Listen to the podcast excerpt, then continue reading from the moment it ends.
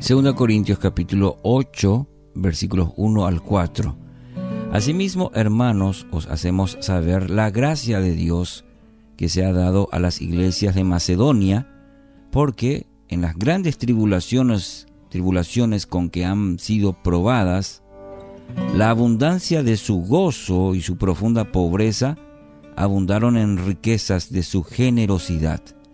Doy testimonio que con gran agrado han dado conforme a sus fuerzas y aún más allá de sus fuerzas, pidiéndonos con muchos ruegos que les concediéramos el privilegio de participar en este servicio para los santos. Título para hoy, el privilegio de dar. Quizás ningún elemento delata tan fielmente el grado de nuestro compromiso con Cristo como nuestra relación con el dinero.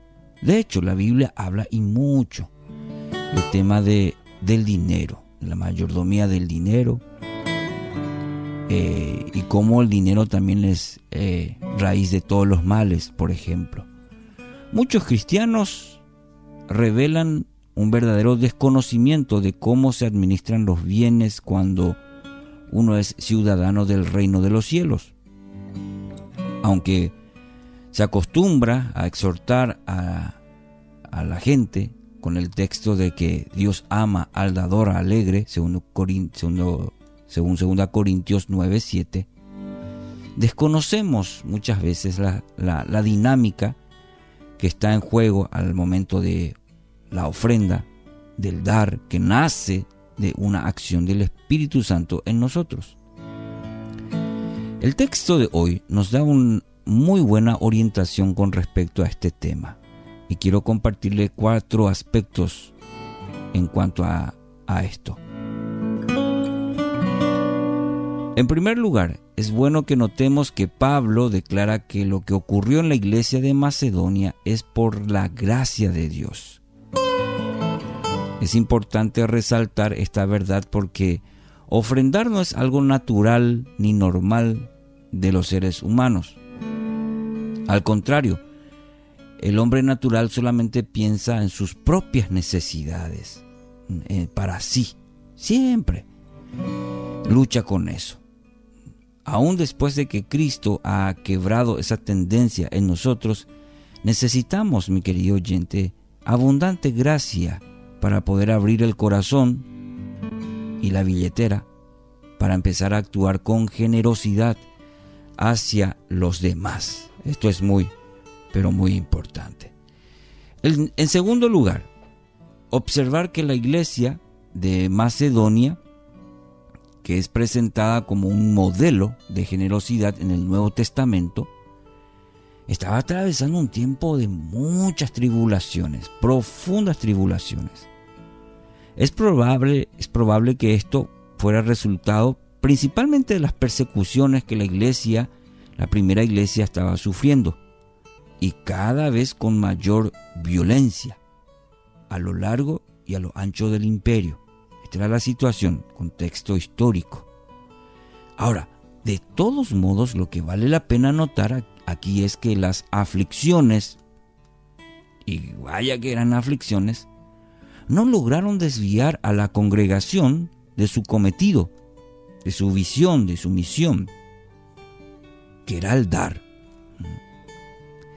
Quienes hemos pasado por profundas angustias, sabemos cuán, cuán fácil es tornarse eh, en estas circunstancias ciego a las necesidades necesidades de los demás.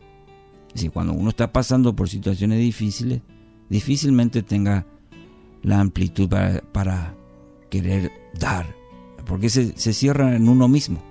Uno dice, ¿y mis necesidades? ¿Quién las cubre? Dice. La iglesia macedonia, fíjese, estaba pasando por situaciones muy complicadas, inclusive corrían la, la vida, eh, la vida estaba en juego. Y aún así, en esa necesidad, era una iglesia generosa.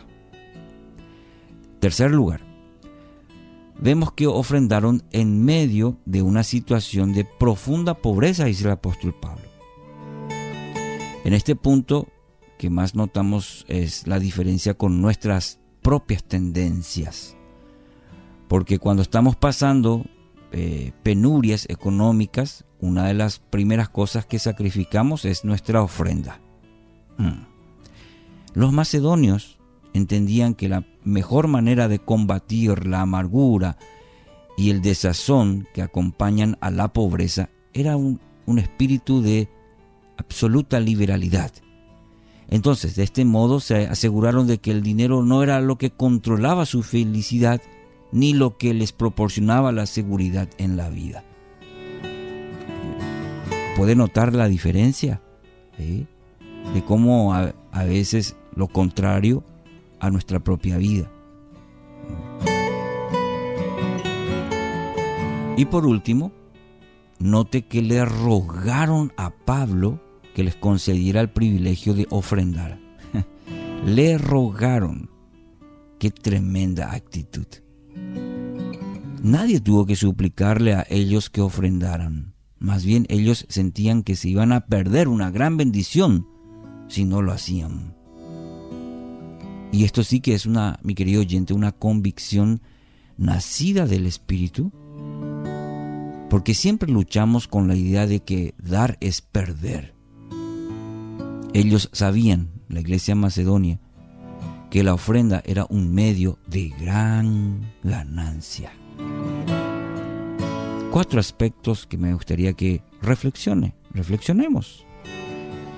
Siga meditando en esto en, el texto de hoy, 2 Corintios 8, 1 al 4. Estoy seguro que el Espíritu le va a ayudar a entender este principio. Y no solamente la parte de entender es vivirlo.